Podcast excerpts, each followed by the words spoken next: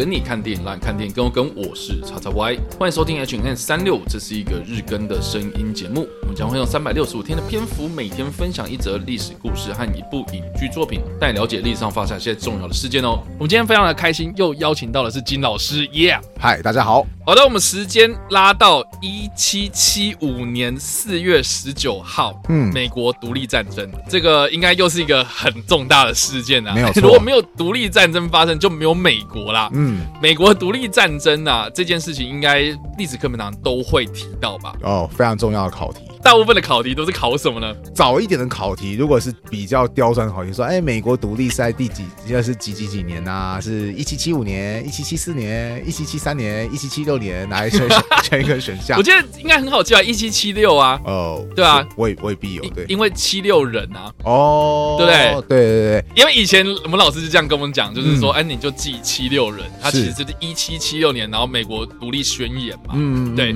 好了，那我们既然就是提到这个年份是一七七。五年就代表是说美国正式独立之前的一年哦，所发生的事情。那为什么我们会特别提到一七七五年的四月十九号呢？啊，实际上是因为这一天呢，发生了在波士顿西边的一个小镇啊，嗯，列辛顿镇所发生的一场战役，然后被视为是美国独立战争的第一枪这样子。嗯嗯。那这场战役呢，就是呃后来大家所提到的列辛顿和康科德战役。哦。那有些人可能会翻译成什么莱辛顿啊。啊、呃，康科德战役什么的，嗯，对，但是基本上就是指同样一件事情啊。那大部分人都会说是列辛顿战役，嗯，这样。那列辛顿战役的发生其实也蛮有趣的哦，说这个其实算是一个独立战争的导火线吧，哦，就是被视为是第一枪的用意呢，就是说并不知道是谁开的枪，哦，对，是英国人先开还是美国人先开，并没有人知道了，只是说在。这件事情当中变成是就是引爆全面作战的一场冲突，这样子是。当然，详细的状态啊，就是说美国独立战争的过程啊什么的，呃，我相信有很多，比如说维基百科啦，或是有一些呃历史书，他们都写的非常的详尽。那我们就便多说。嗯、是，但是我必须要提到，就是说对列辛顿这么有感，很、嗯、很大的原因是因为我玩了《刺客教条》哦。对，因为《刺客教条》第三代，它其实就在讲美国独立战争的那个背景嘛。是，而且他花了很大一个篇幅，其实就在记录，就是美国的原住民康纳这个角色。哦，对，康纳这个角色，他其实是美国原住民。民跟英国人的一个混血这样子，嗯嗯，然后他就是用这个美国原住民的视角来看这个美国的一个巨大的变化这样。哦，那他当中呢，就是有参与了列辛顿战役这样。哦，好。那比较有趣的是说，很多人可能会。以为就是说哦，两边摆好阵势，然后开始开枪这样子。嗯，实际上呢，这场导火线呢是可以回溯到一七七五年的四月十八日，也就是我们今天所提到的四月十九日的前一天晚上哦。当时的英国驻麻省诸塞，也就是今天的麻州这个地方的总督托马斯盖奇将军，因为他。获报指出呢，在波士顿的郊区，也就是我们刚刚所提到的康德这个小镇呢，有民兵的军火库。于是呢，他就派了八百名的英军前往突袭检查。但这个动作呢，被殖民地的居民所组织的义勇军先得知了。所以呢，在当晚的义勇军又派驻了人员在列辛顿和康德附近待命。到了隔一天早上，大概清晨五点多左右哦。英军呢就遭到了民兵的阻挡，双方在剑拔弩张对峙的情况之下呢，不知道是谁先开了一枪，最后呢就引发了美国独立战争的全面爆发。其实讲到这边，我还蛮好奇的，因为蛮多的历史课本都有提到说，哎，美国独立战争爆发，嗯，然后有些比较。这个细心的老师，他们可能会提到列辛顿这个过程，哦，或是你有玩过《刺客教条》第三代的话，呃，你多多少少会知道这件事情。嗯，可是有历史老师会提到说这场战争是怎么结束的吗？哦，没有，像我自己都没有提到，所以你自己也不知道吧？对啊，所以呢，这边有正式的有提到，就是说哈，这个战争结束的时间点应该是在一七八三年的九月三号。嗯，对，那我们。我们刚刚有提到一七七五年啊、呃，这个列辛顿的关系，所以爆发了战争嘛。嗯，然后到一七八三年，所以就经过了八年又四个月又十五天啊，其实蛮久诶，八年抗战是对吧？那当中就是一七七六年就发表独立宣言嘛。那接下来就是呃，历史学家就把。这这个战争的过程呢，分成三大阶段这样子。嗯，那我们就不用去细提啦啊。但是到了第三阶段，最后最后的结局呢，哦，就是在所谓的约克镇围城战役这样。那这个约克镇围城战役其实就有一点点关键，呃，就是因为法军的加入这样子。那这个也关系到我们接下来所提到的。电影这样，嗯，反正的最后面最后面呢、啊，就是在一七八二年的十一月哦，英美两国呢，呃，就签署了巴黎合约，嗯，然后才正式的宣告说，在一七八三年的九月三号正式的生效，美国就成为了第一个。这个民主独立的国家，这样是。那基本上呢，这个就是美国独立战争的过程啊，中间的阶段啊，我相信有很多文学作品或者电影啊都有提到。提到电影这件事情啊，必须讲，就是我在认真的找一下，就是美国独立战争的电影啊，呃，其实蛮少的。哦，真的就是比南北战争还要少，这就是我觉得最好奇的地方。比较多人知道，然后也是这个评价也不错的，然后也是蛮多人在讨论的电影啊，叫做《决战时刻》这部片。哦，我有放给学生看过，哎，对。这部片呢是在两千年的时候呢，呃，由这个曾经指导过《ID4 星际终结者》的罗南·艾莫瑞奇所指导的战争电影。嗯，对，那其实也蛮特别的，因为他指导呃这个《ID4 星际终结者》之后呢，就意外的成功了嘛，是，所以就让他指导了这个非常非常大规模场面的一个战争电影。嗯，然后接下来他也比如说导出了呃什么《明天过后》啊这些比较大场面著称的这样子的电影作品。是对，那接下来还有什么？史前一万年，二零一二，你要知道走下坡啊。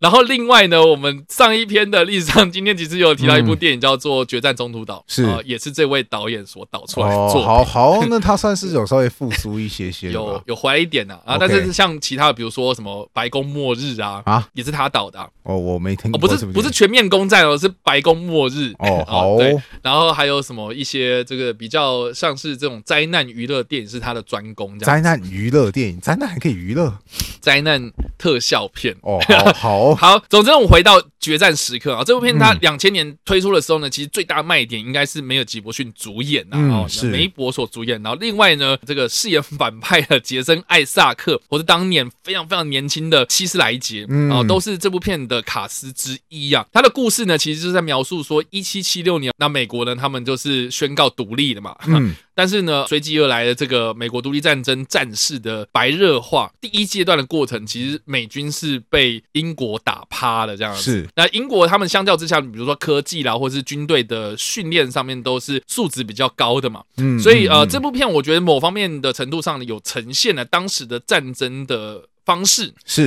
然后甚至是这个英国他们的这个战争的思维啊，包括他们的军官是怎么样去思考说我们要怎么攻啊，那甚至是呢梅尔吉伯逊他所饰演的这个美国人呐，啊，我觉得他们也是以这个美国的观点去看这整场战争的过程。嗯，那比较特别是说，有些人可能会以为这个梅尔吉伯逊所饰演这个角色应该是实际上有一个历史人物啊，但是实际上不是。哦。它是名字不一样，但是是有一个蓝本呐。哦，我知道有个蓝本，对对，这并不是完完全全的呃史实。嗯，所以呃，整部片它其实或多或少有加了一点戏剧成分在里面，然后或是有点让这个英国的方面的观点是有点偏颇的这样。对，所以可能看电影的过程中会看到说，哦，这个反派真的是让人恨得牙痒痒。哦对啊，我学生看到反派死掉的时候，他们就全场拍手，然后啊，他终于死了，大快人心嘛。对对，但。但是我觉得，呃，这部片的某方面程度，它是还原了当时的战争场面，我觉得是还不错的一个题材。哦，这个也是我如果没有办法给学生看完大部分的片段的话，我一定会给学生就是看一个，就是他的电影的前半段嘛，就是英国士兵跟北美的独立军。就是双方有在平原当中列阵，很多学生看到的时候都很傻，你说啊，他们为什么都排成一排一排？然后还有人就是打鼓，然后奏乐，然后那个什么一排排过去，然后你开完枪，然后我在开枪，然后好像就是排队枪毙对方一样。然后我觉得这个时候我就可以很好跟学生解释说，因为当时的枪。它是前膛装弹，嗯，好，它为了要装弹方便，就是从枪口那边装弹方便嘛，所以当时的枪其实是没有膛线的，就是说它里面的枪管是非常光滑的，所以就会导致说说子弹它其实打出去的时候它不会旋转，那不会旋转的东西就好像乱飞，对，就好像那个棒球场上的蝴蝶球，有没有？就是 你飞到哪边去你都不知道。我记得很有趣的是，Discovery 他有做过一个节目，反正就是一个人他会解释很多的枪械，他们实际上就是把当时的枪给拿出来，然后他们请四个人对着目标射击，然后结果就发现说，如果是在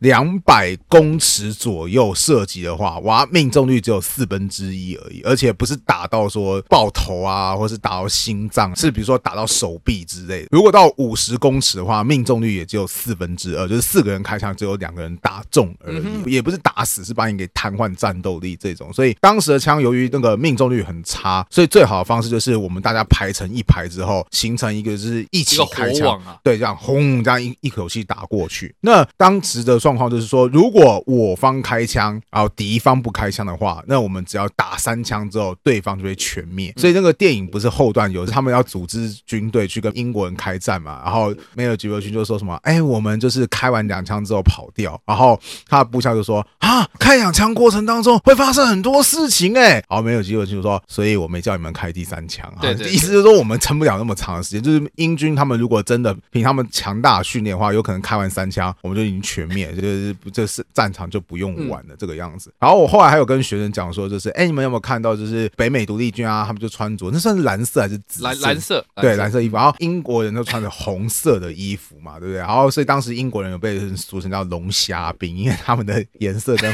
龙虾很像，这个样子。是。然后也有学生就问我说，那为什么他们都不穿绿色，或者是就是这么明显啊，一不要被别人打死？我说好，那是因为那个时候的火炮，其实他们也有用火炮作战嘛。那其实火炮。当时是没有像现在，就是说什么用雷达啊，或者是说用什么很很精准的弹道测试啊，我知道我可以打到哪边，所以就是我要看到敌军在哪边，然后就攻击到。那如果我军他穿着是绿色，或者很不明显颜色，所以后方的炮手可能会轰到自己的军队，所以当时的军队就是都穿的很花花绿绿，就是越明显越好。对对对，明然后越明显越好，原因是因为我不想先被 己方的轰死。对，所以我觉得这部片的战斗场面真的是很经典。然后就算只给学生看那一段，然后学生收获也是很大，因为他们会以为说啊，枪不就是应该要从后方就是拿弹夹这样打过去？对对对。然后那个不知道说原来最早期的枪其实很两光的这样。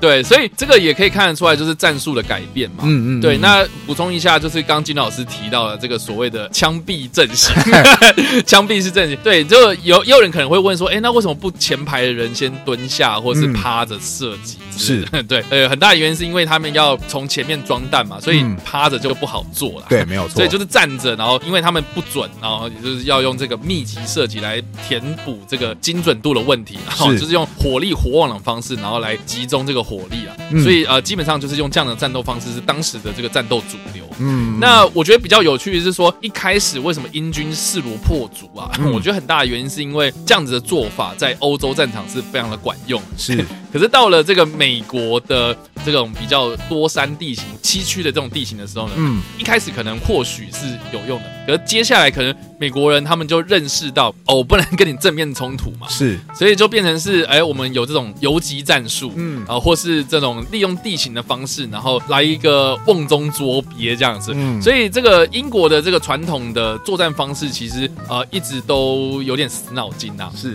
对，然后到变成是，哎，可能第二阶段。第三阶段，然后变成是一个比较扭转战局的一个状态，这样对。所以在这部片，其实某方面来讲，有呈现了这样的事情啊。因为电影之中啊，我们看到梅尔吉伯逊他所饰演的这个男主角，他就是有带领的这些游击兵啊，然后就是在这种沼泽、嗯森林之中，然后就是截断这些什么物资啦，甚至是这个军官的私人物品这样子。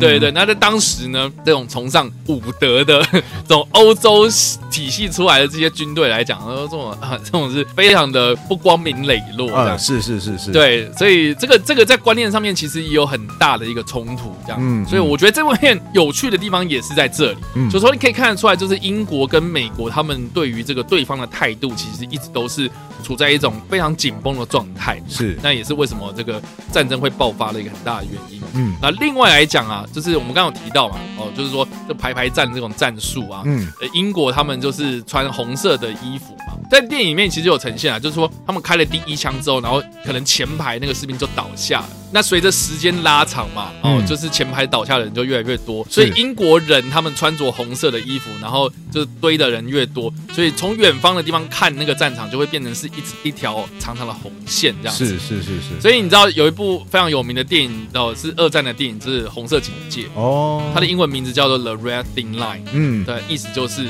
这个这条红线。哦，对，那这条红线的意思呢？哦、呃，在英文的俚语里面，其实就是战况惨重的意思。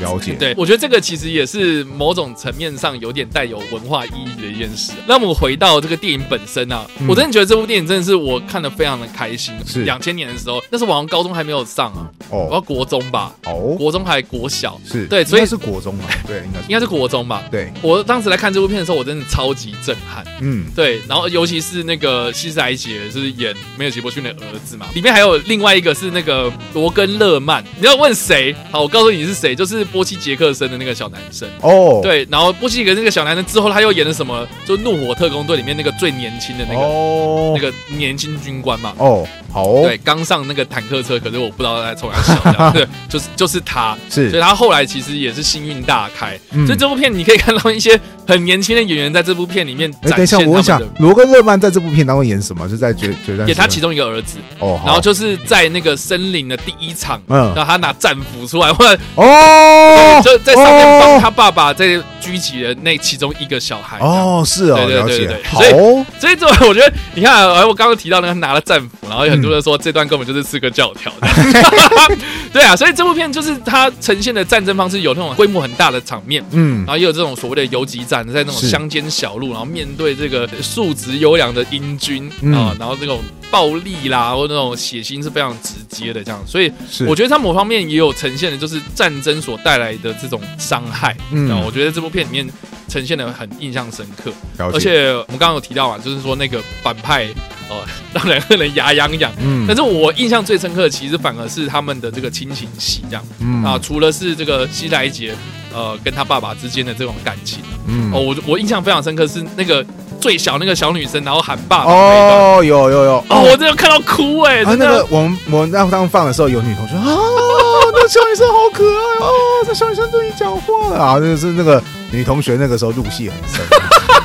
可以看得出来，就是那个男生跟女生，其实我觉得看这部片都有很多不同的观点。嗯嗯嗯嗯，所以呃，我非常推荐大家去看这部片。我也是。嗯。然后另外补充一点啊，就是这部片它的英文片名叫《Patriot》嘛。嗯。就如果直翻的话，就是爱国者。爱国者。对。那但是 爱国者有另外一个层面的意思哦，就是说，呃，当时在美国独立战争之前哦，的战争还没爆发之前，其实美国国内。也也不是国内，那个时候还不是国啦，就是殖民十三州嘛。嗯、对，这殖民十三州里面就是有分成两派啦，一派就是支持还是停留在这个英国体系里面的、嗯、的人，另外一派呢就是支持独立的人嘛。是，那支持独立的人就被称作是这个 patriot。